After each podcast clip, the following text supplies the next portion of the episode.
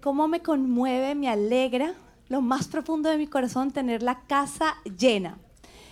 Este es el evento, el primer evento más grande que hemos hecho con Adórnate y me parece precioso ver que Dios siempre hace algo con la mujer, porque estamos por irnos de este templo, estamos por cerrar una temporada y Dios quiso despedir este templo con un templo lleno de mujeres.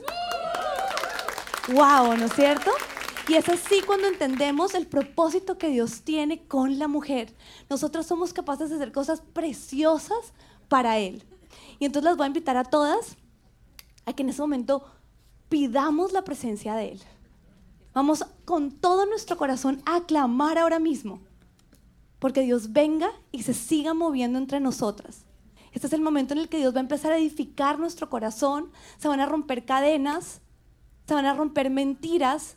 Dios va a empezar a enseñarnos todo acerca de la ira.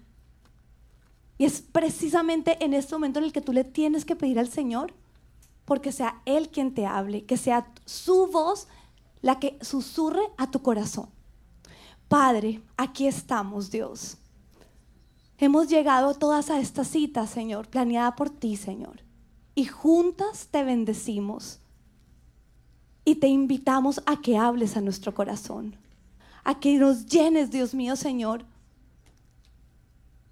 Como maestro que eres. De esa verdad capaz de transformar nuestras vidas, Señor. Capaz, Dios mío, de romper todo lo que nos hace daño todavía y equiparnos para ser mujeres de bendición.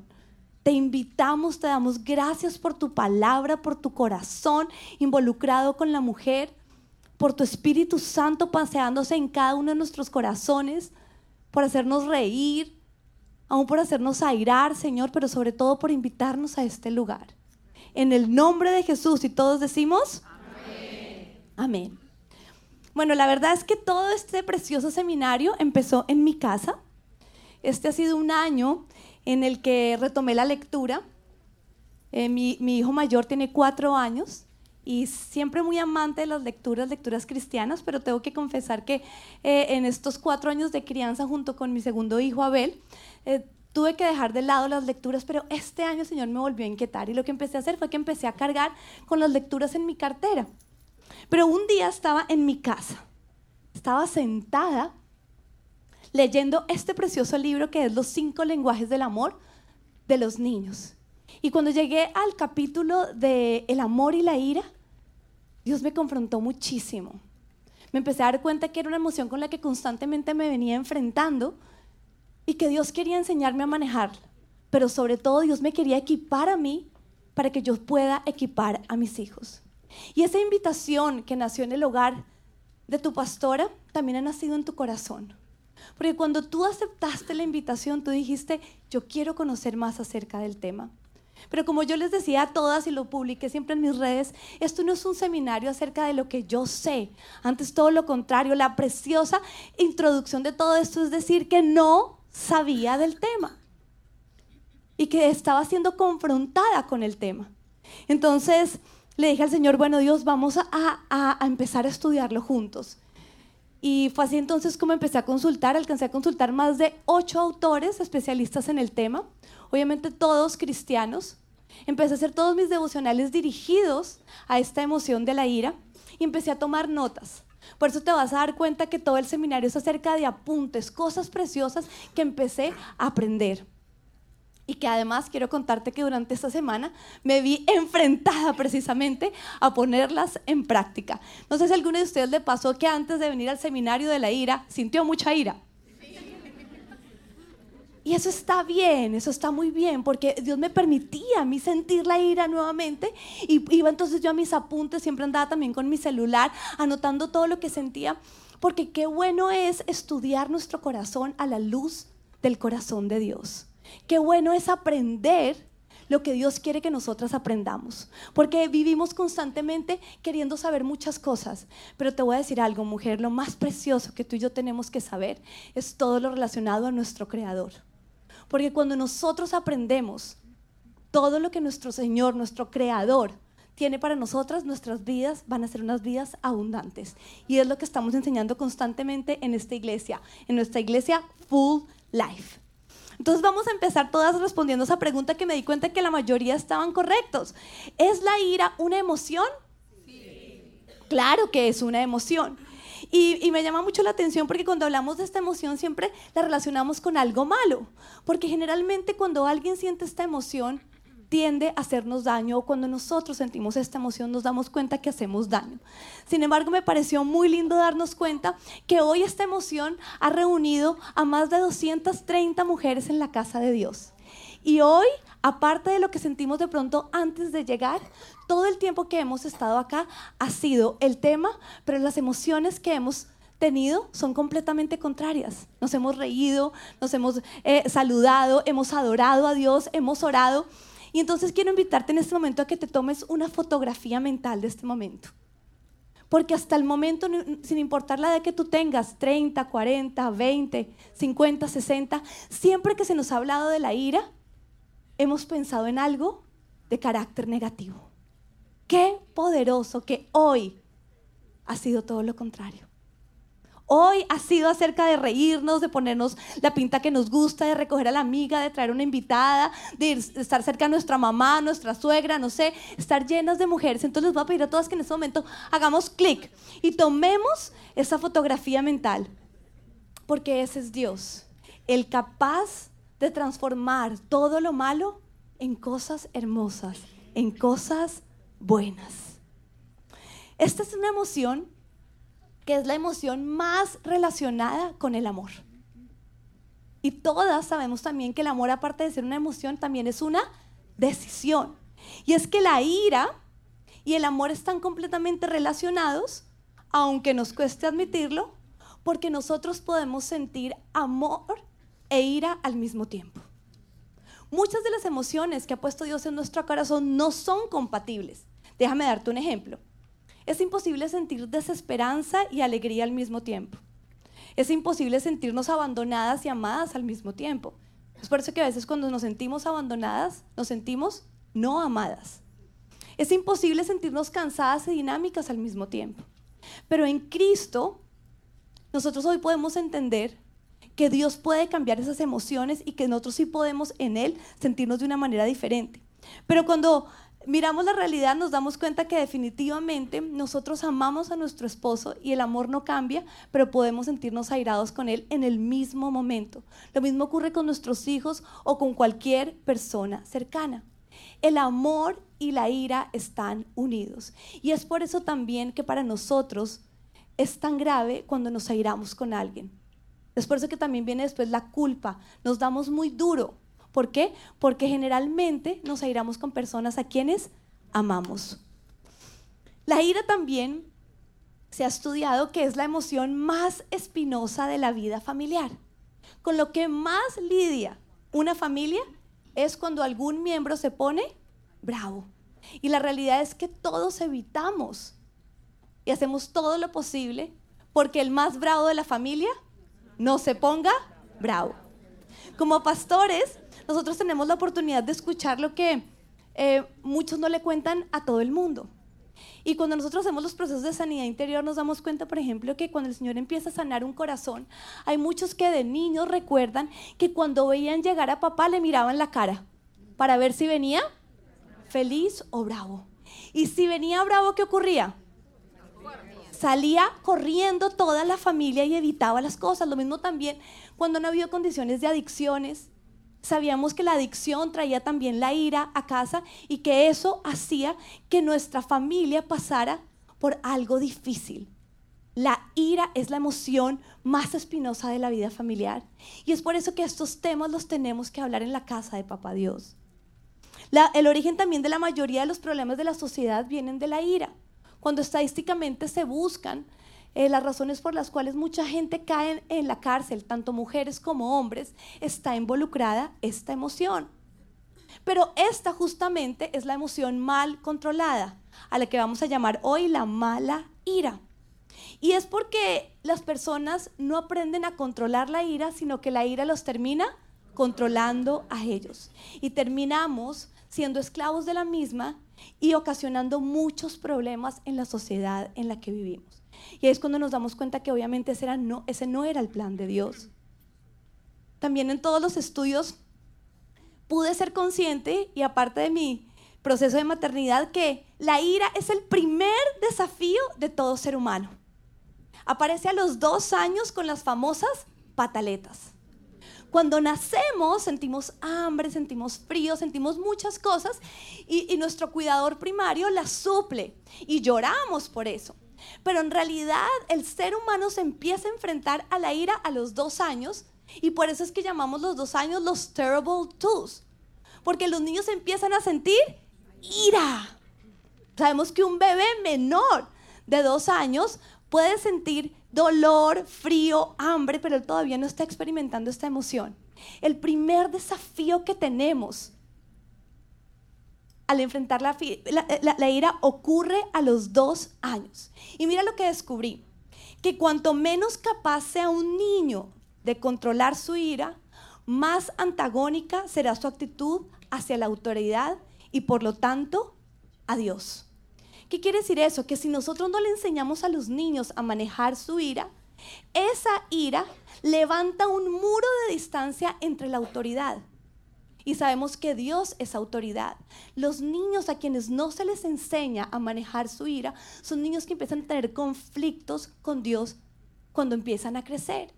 Y aquí está la oportunidad para que nosotros nos preguntemos, ¿qué me enseñaron a mí a los dos años cuando, como todo ser humano, me enfrenté por primera vez al desafío de la ira?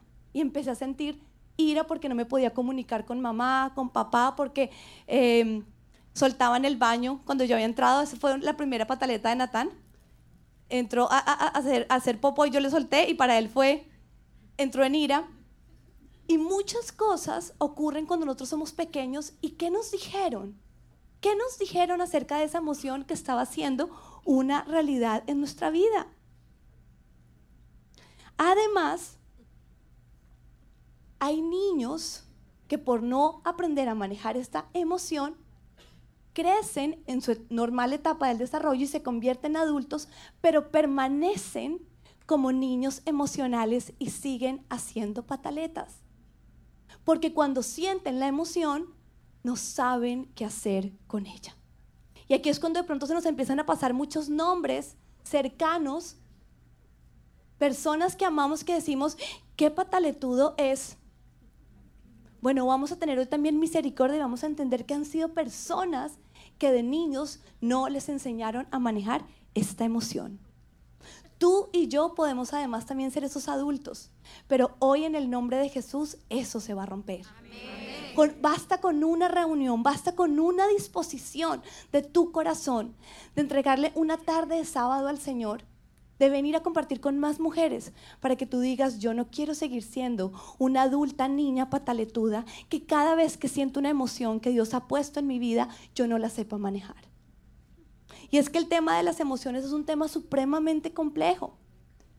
Nosotros acá tenemos que, nuestra visión es que nosotros no vivimos por emociones, sino vivimos por principios. Y esto es algo por lo cual todos estaremos pasando. Este aprendizaje y este desarrollo será durante todo nuestro pasar acá en la tierra. Porque controlar las emociones es un gran reto. Pero sabes qué? Es posible es posible. Cuando Dios a nosotros nos dice que sus mandamientos no son difíciles de cumplir, es porque no son difíciles de cumplir. Es mucho más difícil no cumplir los mandamientos de Dios. Y si Dios ha puesto la ira en nuestro corazón es porque también quiere que nosotros aprendamos a manejarlo. Y aquí viene entonces eh, eh, el, último fact, el último hecho que quiero compartirles hoy acerca de la ira como emoción y es que esta emoción tiene un propósito de carácter divino. Y te voy a, eh, invitar a que lo digas. La emoción de la ira, tiene, un propósito, de carácter divino. Dios como nuestro creador, cuando la puso en nuestro corazón, cuando sabe que nosotros vamos a sentir la emoción, la puso con un propósito de carácter divino. Y estoy por decirte cuál es ese propósito. El propósito de la ira es enderezar las cosas y corregir el mal. Enderezar las cosas y corregir el mal. Y es que tú y yo estamos en un mundo completamente torcido y completamente desordenado. Por eso tú y yo sí estamos llamadas a sentir ira.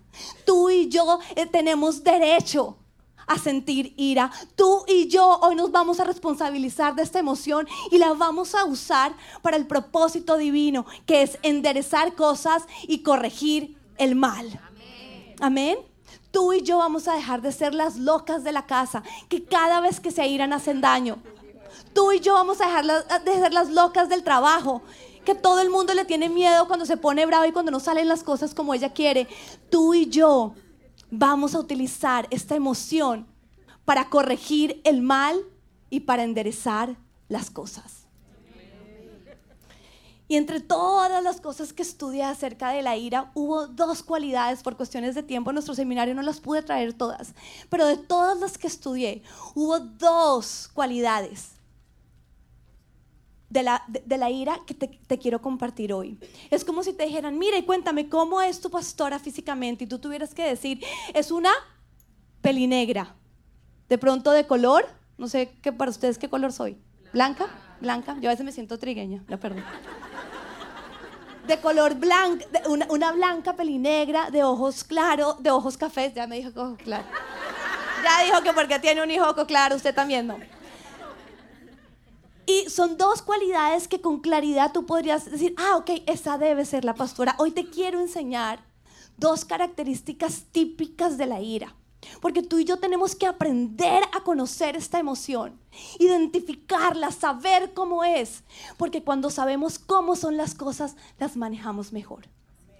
Esto es, por ejemplo, acerca de mis rasgos físicos, pero también hay muchos rasgos de mi personalidad, de mi carácter, que cuando tú los conoces y tú de pronto te vas a poner a trabajar conmigo y tú los conoces, te va a ayudar y te va a servir mucho mejor para nuestra relación el que tú sepas cómo soy yo.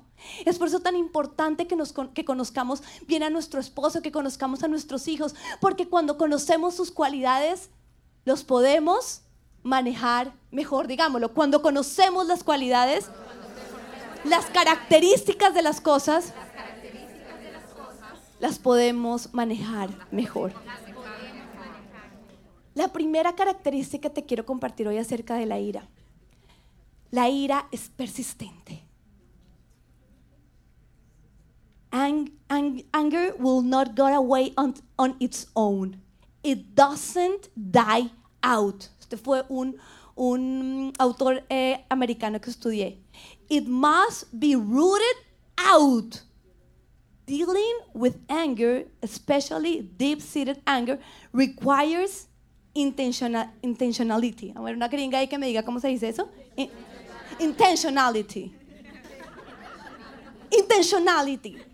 Debido a que la ira es tan persistente es una emoción tan persistente. Quisiéramos, por ejemplo, que la alegría fuera persistente. A veces la, alegría que pasa se nos escapa. A veces alguien hace un, chiste bueno y nos estamos riendo y viene alguien y cambia el tema y ¿qué pasó con la alegría? Se fue. Dañaron el chiste. La, la alegría no es persistente, pero la ira sí. La ira tiene esa cualidad, ella persiste, ella se mantiene. Por lo tanto, ella empieza a echar raíces. Imagínate ahora mismo una planta que tenga raíces muy fuertes, ella empieza a crecer hacia abajo, persiste, se mantiene. Por lo tanto, cuando tú y yo sentimos ira, tenemos que claramente recordarnos que ella va a querer permanecer. Ella va a quererse mantener en tu corazón. Ella va a insistir a toda costa de que tú no la dejes ir. Pero veíamos al principio que la palabra de Dios nos dice que el que mantiene la ira ocasiona muchas cosas. Tú y yo cuando sentimos la ira tenemos que estar alertas para ser mujeres intencionales y sacarla lo más pronto posible. Porque aunque va a corregir el mal y va a enderezar las cosas, no queremos que permanezca ahí. Una vez corregido el mal, una vez enderezado lo que no está bien, debe irse. Y aquí esperaría que todas las mujeres dijeran, amén. No es sino que pase algo en nuestras casas, en cualquier lugar que tú y yo visitamos. y que aparezca esta emoción, lo más, lo más mejor, no, lo mejor que puede ocurrir es que esta emoción salga lo más pronto posible. Y la segunda característica de la ira es que la ira es una ladrona. ¿Ladrona de qué? De la paz, de la felicidad, pero sobre todo de un recurso importantísimo, mujeres, en este momento de nuestra vida, que es tiempo. Tiempo. Imagínate que estuve hace ocho días en el, en el congreso de mujeres de la iglesia que nosotros nos da la cobertura a nosotros, que es eh, Jesus Worship Center. Y hubo un momento en que la pastora, que es mi pastora, habló con claridad y con profundidad acerca de la reencarnación. Y ella contaba cómo últimamente la reencarnación viene tomando fuerza en las iglesias o en los lugares. ¿Por qué? Porque cuando tú crees que puedes tener otra oportunidad de otra vida, ¿tú qué dices? Sobre todo a un joven. Si a un joven tú le dices, mira, eso sabes qué, tú vas a morir y después vas a tener otra vida. Tú empiezas a perder el sentido de claridad, del buen manejo del tiempo y tú te atreves a hacer cosas sin temor ni reverencia a Dios, porque eso es realmente la sabiduría, temer el mal, temer, temerle a las consecuencias. ¿Por qué? Porque tú dices, viene otra oportunidad. Y me pareció impresionante cuando en mi vida estaba siendo identificada con esta mentira de la reencarnación, porque la palabra es clara. Estaba ahí una de mis predicadoras favoritas, Lisa Vivier, y cuando le preguntaron fue como, ¿reencarnación? O sea, ni siquiera quiso hacer, hacer ningún, ningún apunte del tema. Dijo, it's, not in the Bible, and that's it. La reencarnación es completamente mentira. Tú y yo tenemos solo una vida. ¿Cuántas? Una. Una. Una, y sabes qué? Si tenemos una sola vida, no hay mejor sábado invertido que este. Hay gente quien cree que dice que el sábado deberíamos estar todos hoy con nuestra familia. Y te voy a decir algo, yo soy una mujer familiar. Pero hoy, tú y yo estamos invirtiendo tiempo para tener mejores tiempos de calidad en familia. Amén. Entonces tenemos una sola vida y en esta vida el tiempo es valioso, supremamente valioso. Y la ira ama robarse el tiempo. Cuando estaba estudiando esto recordé que en mi corazón carnal, ¿puedo ser carnal a veces? En mi corazón carnal yo anhelaba siempre viajar en primera clase. Pero anhelaba viajar en primera clase, pero nunca había viajado. Pero lo anhelaba. ¿Está bien anhelar eso? Sin embargo, mi esposo me decía, no, nunca vamos a viajar en primera clase porque eso es costosísimo. Y, él, que es súper organizado con las finanzas, me decía, no, no vamos a, invertir en eso. Sin embargo, un día Dios tuvo, eh, Dios quiso consentir mi corazón y a través de una persona especial que trabaja en la aerolínea en la que nosotros íbamos a, a viajar, nos hizo el upgrade y me fui en primera clase. Cuando me contaron que me habían regalado el upgrade, miren, yo iba feliz. Natán estaba pequeñito y a mi esposo también le hicieron el upgrade. Nos montamos en primera clase, haciéndonos los que siempre íbamos en primera clase. Pero no saque la garra, no diga nada, que ahorita le van a decir todo, usted no tiene que hacer nada. Mentira, si yo disfrutando mi primera clase y yo iba tan expectante de lo que era ir en primera clase, y empezó Natán a hacer una de esas preciosas pataletas. Pedro quería también mucho, él también iba expectante de lo que era ir en primera clase y terminamos peleando. llegó la emoción de la ira a nuestros corazones. ¿Saben el recuerdo que tengo de esa primera clase? La ira me robó mi único viaje en primera clase. ¿Qué sentido tenía que yo fuera en primera clase pero iba peleando? No, ni nos saludábamos, ni nos mirábamos, no disfrutamos la comida, nada. La ira nos robó esa primera clase y es que ella tiene esa cualidad. Ella cuando aparece, ella busca robar algo.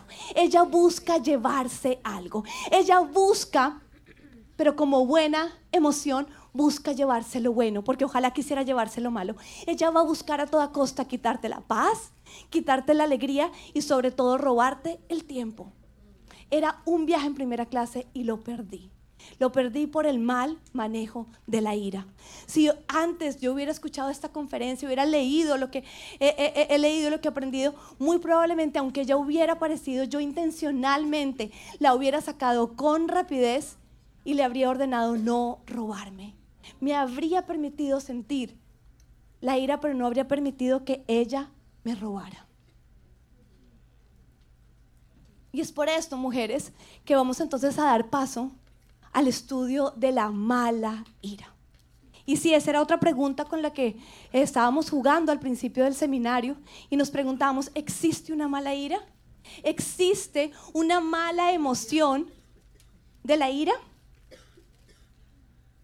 Y la verdad es que si nosotros vamos al propósito de la ira, vamos a entender por qué sí existe una mala ira. Ya les decía que el propósito que tiene esta emoción, al ser de carácter divino, busca enderezar y corregir el mal. Por lo tanto, cuando nuestra ira no logra esto, se convierte en una ira mala. Y aquí tú y yo podríamos empezar a revisar todas las veces que hemos estado, que hemos estado airados. Por lo menos de pronto las últimas en este año. Cuando te airaste, lograste enderezar las cosas ¿Y lograste corregir el mal? No, pastora, todo lo contrario. Empeoré las cosas y corregí el bien. Quiere decir entonces que tú padeciste de una mala ira. La palabra de Dios en Efesios 4, versículo 26 y 27 nos dice, si se enojan, no pequen. No permitan que el enojo les dure hasta la puesta del sol, ni den cabida al diablo. El pecado entra a nuestra vida, empieza a jugar una realidad cuando tú y yo nos paramos por fuera de los límites de la ley de Dios o cuando tú y yo empezamos a usar métodos que no son cristianos y en ese momento tú y yo empezamos a pecar. Entonces viene la emoción. Empiezo a sentir mal genio, empiezo a sentir ira. Cuando la emoción me hace salirme de los límites que ha puesto Dios, empiezo a pecar. O cuando, por sentir la emoción, empiezo a utilizar métodos que no utilizaría Dios que no utilizaría Jesús con las personas o con las cosas a mi alrededor. En ese momento, tú y yo dejamos de sentir ira y nos pasamos a empezar a pecar. Y desafortunadamente la mayoría de la gente le pasa esto. Le pasa esto. Nos pasa esto. Empezamos a sentir la emoción nos salimos de los límites puestos por Dios, utilizamos métodos que no adoran a Dios y empezamos a pecar. Ahora, existen dos posibles caminos que la persona puede tomar. Y estos dos caminos se determinan de acuerdo a su personalidad. Esto fue de las cosas más preciosas que yo aprendí en este tiempo. Y es entender que la ira empieza a caminar un patrón de acuerdo a la personalidad. De acuerdo a la personalidad. Por lo tanto, es como si nosotros ahorita pudiéramos pensar en dos posibles carreteras. En dos posibles carreteras. Y la carretera por la cual tú empiezas a cruzar bajo esta emoción de la ira corresponde a la personalidad que tú tienes. Quiere decir entonces que podríamos dividir esas dos carreteras en personas extrovertidas y personas introvertidas. Hagamos un ejercicio. Levanten la mano las personas extrovertidas. Bueno, todos ustedes van a pasar. Eh, bueno, todos los extrovertidos, muy bien. Y levantemos la mano las personas introvertidas. Yo soy también extrovertida, yo tendría que levantarla en la parte de las extrovertidas. Muy bien. Las personas extrovertidas, cuando sienten ira, empezamos a caminar por el camino al que yo le puse conductas explosivas a ver, los extrovertidos, digamos, conductas, conductas explosivas. No con mucho orgullo, porque no nos trae muy bien. Recuerden, les estoy hablando ahora de la mala ira. De la mara ira, cuando nos salimos de los límites y utilizamos métodos equivocados. Y las personas introvertidas empiezan a caminar el camino a quienes los especialistas llaman conductas pasivas agresivas. A ver, introvertidos, díganlo, aunque no les guste hablar mucho. Conductas pasivas agresivas. Ay, aquí se cayeron tantas mentiras que yo tengo acerca, que yo tenía acerca de la ira. Yo creía que yo era una persona más airada que muchos otros. El Señor me dijo, no, tú lo expresas de una manera diferente. Y oh sorpresa, cuando los especialistas dicen que aún es más saludable, no, perdón, menos grave, nuestras conductas explosivas de los extrovertidos que las conductas pasivas agresivas que tiene el introvertido. Lo que ocurre es que los extrovertidos somos supremamente notorios, porque viene esa emoción y gritamos, manoteamos, esta mano, mejor dicho, como que se mueve como si fuera una marioneta, ¿no? Uno de los ejercicios que yo aprendí hace años no tenía nada que ver con eso. Me dice, mire, póngase brava y, cruce los brazos o póngase las manos en los bolsillos o hacia atrás. Y así se ve menos brava. Entonces yo ya empezaba a sentir la y yo...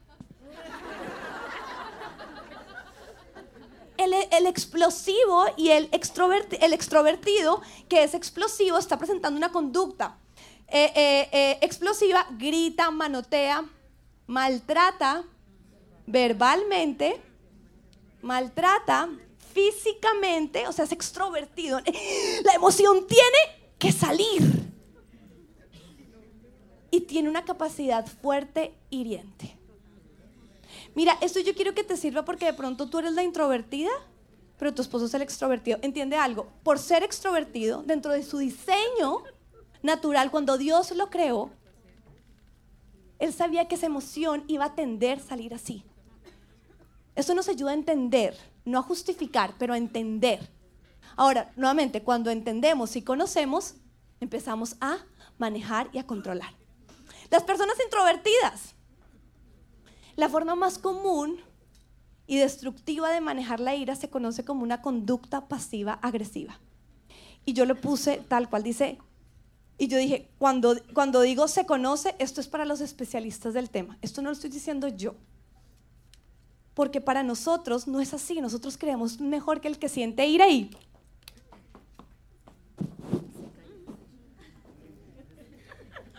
Y el extrovertido es, pero te lo diga algo. ¿Pero por qué? Y uno, ella sí puede. Y, la introvertida acá está. Bien.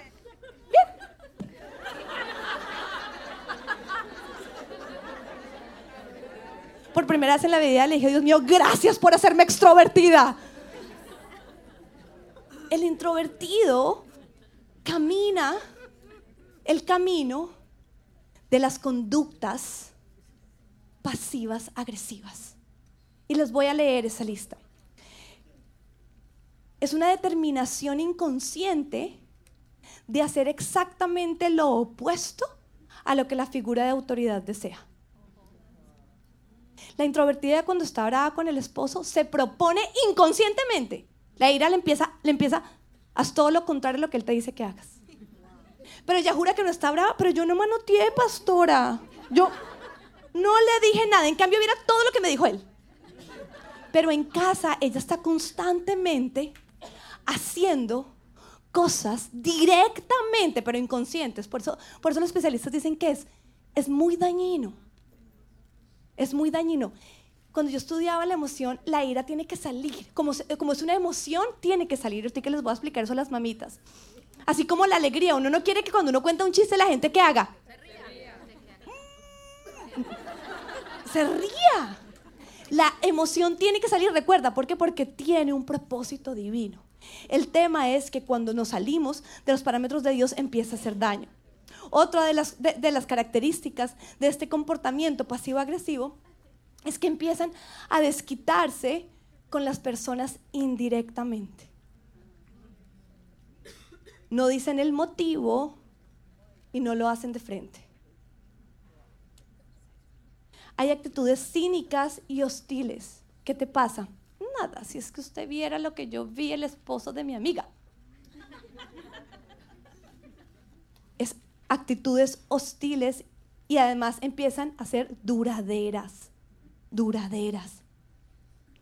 Empiezan a, estar eh, constantemente menospreciando a los demás y, las, mismas personas se preguntan, pero ¿por qué? ¿Por qué no puedo tener personas eh, y, y, amistades largas? ¿Por qué me canso de la gente? Porque algo te airó y nunca lo resolviste. Y como ya aprendimos, empezó a echar raíces. Y como tú no eres extrovertida, sino introvertida, la ira está ahí. Y tú estás teniendo conductas pasivas, agresivas, que están matando relaciones y están haciéndole mucho daño a los demás también. Son personas que hacen mucho juicio, critican todo y como ya lo dije, muchos comentarios cínicos. De pronto de la nada se les sale algo fuerte contra esa persona. ¿Por qué? Porque la emoción está ahí, lleva tiempo estando ahí. Esto obviamente son las evidencias, y tú, cuando yo te he leído estos comportamientos, ya sea del, del extrovertido o del introvertido, son evidencias, mujeres, de que no estamos expresando bien esta emoción, de que nuestro enojo no está siendo de una manera, no, todavía no, por favor, no me las distraigan, yo les digo, de, que el, enojo no está siendo eh, eh, manejado de una manera positiva. Ahora, imagínense que lo increíble es que generalmente un extrovertido se casa con un. O se le encanta o se acerca a personas introvertidas. Los polos opuestos. Los polos opuestos. Entonces, el extrovertido, cuando se aira, pum, pum, rompe todo.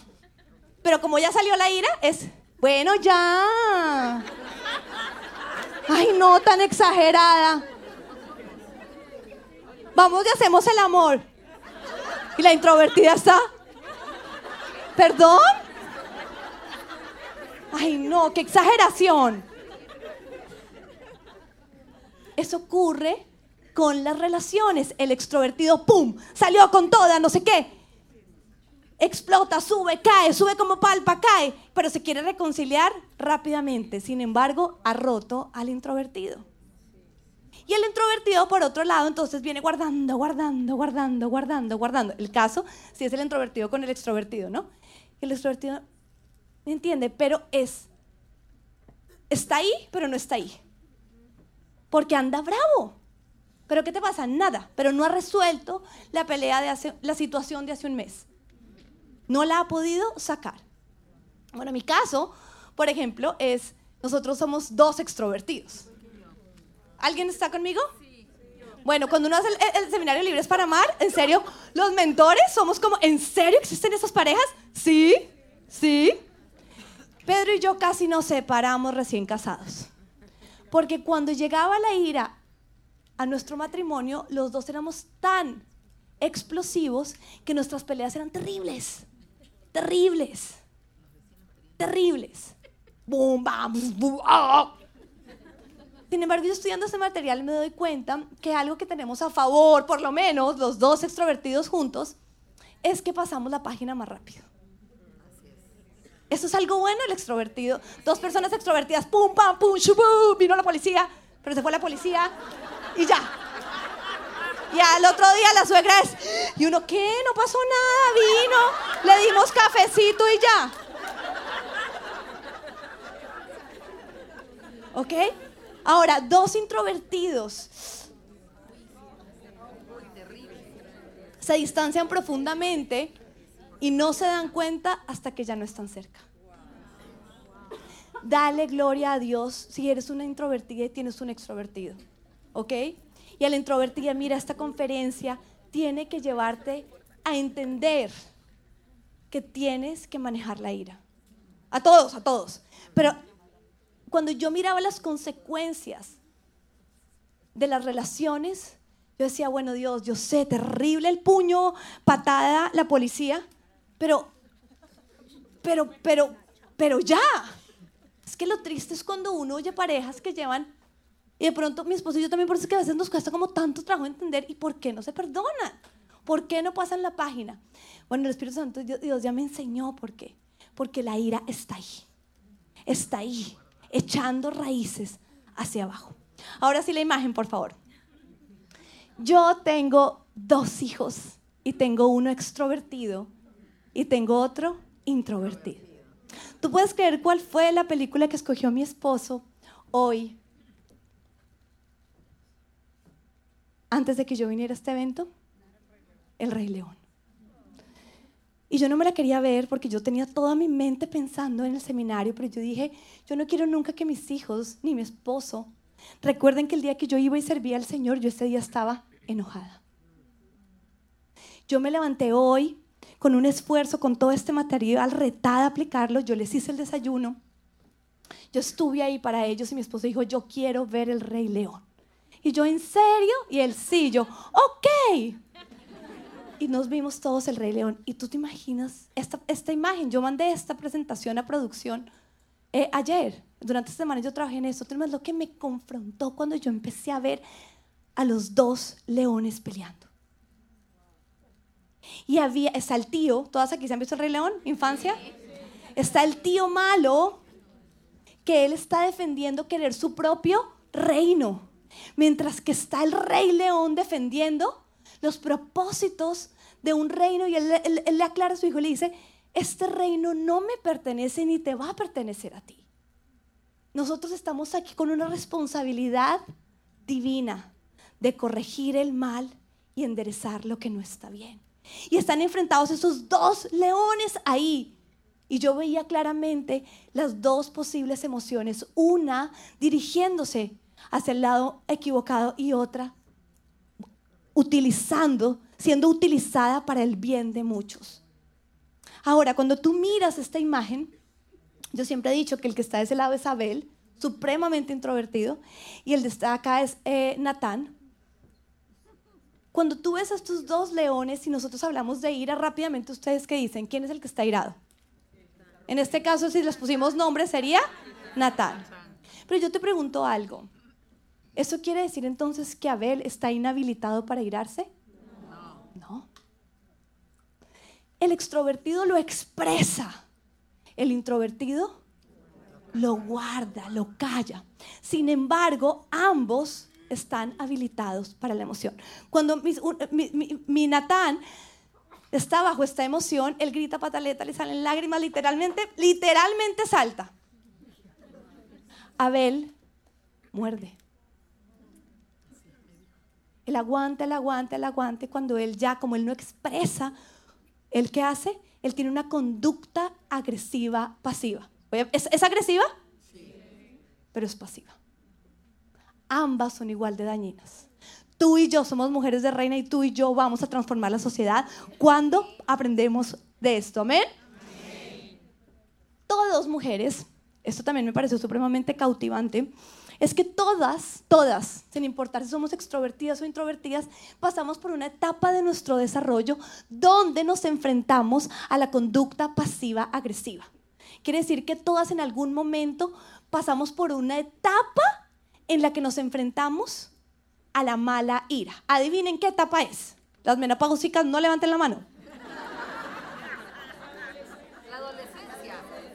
Correcto, mujeres, es el principio de la adolescencia. Entre los 13 y los 15 años, el preadolescente va a pasar por una conducta pasiva agresiva. ¿Quiere decir que ellos están de mal genio porque sí? ¿Sí o no? Todo está bien, pero ellos están airados. Dios, en, su diseño perfecto del ser humano, permite que nosotros todos conozcamos esta conducta en algún momento de nuestra vida. Y aquí es otra vez cuando yo te pregunto, ¿cómo fue tu preadolescencia? Porque el reto que tenemos, la bendición de materiales como este que hoy traje para la venta, para bendecirte a ti, para que tú lo compres y leas esto. La bendición es que si nosotros no les ayudamos a los preadolescentes a salir de ahí, ocurre lo mismo. Se quedan siendo adultos adolescentes. Entonces ya puede ser que no solo fue una conducta de niños a los dos años, su primer desafío, sino además en su preadolescencia, nadie lo ayudó a salir de ahí. Ahora, cuando yo leí el material, Está ahí. Él dice que en la antigüedad, esto ha ocurrido durante toda la vida, el adolescente, como estaba bajo esta conducta, se enfrentaba situaciones en las que las tenía que expresar. Y otra vez, nuevamente estamos aprendiendo. Era bueno que ellos sacaran la ira. Pero entonces el adolescente del pasado, pues cogía y hacía eh, un, un desastre con el papel higiénico de la casa, con todos los amigos. Iban y hacían la pilatuna en la vecindad. Ahora, el preadolescente tiene acceso a sexo, drogas y todo tipo de inmoralidades. Y como él está pasando por esa etapa en la que ¿qué? Es una conducta pasiva, inconsciente, agresiva, donde me enfrento a la autoridad porque sí, él está tentado a hacer cosas mucho más graves y que además de todo le dejarán consecuencias permanentes. Es esencial por eso que el preadolescente, quienes tienen mamás, quienes aquí son mamás de preadolescentes, aprenda cómo dominar esto con madurez para crecer emocionalmente y dejar atrás esta etapa. Si no lo logra, voy a pedir que me metan la escalera rápidamente. Si no lo logra, esta conducta podrá convertirse en un rasgo permanente de su carácter y su personalidad de por vida. Y aquí es cuando nos damos cuenta que de pronto hay extrovertidos que tienen conductas pasivas agresivas. Que además de que explotan, también guardan. Porque su mal manejo en la preadolescencia los dejó así. ¿Te das cuenta, mujer, cuán importante es que nosotros hablemos de esto? Muy bien, Ahora mismo le voy a pedir de pronto a las que no son mamitas y quieren en este momento tomarse el, vamos a salir todas a un, receso, a un break, que se puedan parar en este momento también por cuestiones de baño, las que están, y no son mamitas porque voy a hablar algo específico de las mamás, las que somos mamitas y queremos enseñar a manejar esta ira. Entonces, si tú dices, no, no soy mamita y tengo pipis, bueno, es tu momento para que te pares y vayas de una vez eh, em, eh, allá haciendo la filita. Bueno. Esto es, doy un espacio para el movimiento, sí, tranquilas. Está perfecta la escalera ahí, muchas gracias. ¿Sabes qué, Janita? Pongámosla acá para que entonces, ¿para qué? Gracias. Muchas dicen, yo ya pasé por eso, ya si me quedó mal hecho de malas, que lo corrija la pastora. Aquí, aquí, aquí en la mitad, muchas gracias, mi Por ejemplo, mi mamá y mi suegra fueron las primeras en pararse. Mentiras, mentiras. Muy bien, mamitas. Somos hoy 230 y... ¿Cuántas quedamos, Pati? 234 mujeres en este templo y tenemos cuatro años. Gloria a Dios que en el próximo templo tenemos como 10. Entonces aquí las que de pronto no son mamitas eh, pueden irnos ayudando eh, con el tráfico. Muy bien. En este libro, y lo que te digo, yo mandé traer estos libros porque te estoy evitando la pedida por internet o la idea de una librería, te lo traje hasta acá. Nosotras tenemos que amar este tipo de lecturas. Y en este libro, de los cinco lenguajes del amor de los niños, se habla de la escalera de la ira. Es una escalera. Nosotras como madres tenemos que enseñarle a nuestros hijos a subir la escalera, a subir la escalera. La escalera tiene sus peldaños y el peldaño más abajo corresponde a todas las conductas pasivas agresivas, por lo tanto todo lo incorrecto. Eso también nos tiene que nosotros llevar a mirar yo dónde estoy en la escalera, ¿no? Porque la idea es que nuestro hijo va a empezar a sentir la ira, las que por ejemplo tenemos, el mío tiene cuatro años, el otro tiene dos, la está empezando a sentir, Natán ya lleva dos años con la emoción y le vamos a enseñar a manejarla. Pero entonces la ira tiene que salir. Entonces quiero leerte a continuación. La parte más difícil de la paternidad es el control del enojo. Porque los niños tienen muy limitados modos en que puedan expresar su ira. Tienen solo dos opciones, la verbal o el comportamiento. Y para los padres y para las mamitas aquí, ambas son difíciles de manejar. A nosotros los padres nos cuesta entender que la ira tiene que salir de alguna manera. Digan, tiene que salir de alguna manera que no puede embotellarse por completo. Y como resultado, muchos padres responden a las expresiones de enojo de sus hijos de una manera errada y destructiva. Castramos la emoción.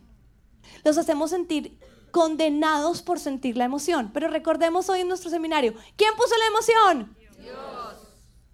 Y para él, en su mundo pequeño, hay algo que no está bien. Por lo tanto, hay permiso para la ira porque él debe corregir eso que no está bien. Entonces empiezan a hacer la pataleta, empiezan a sacar el enojo.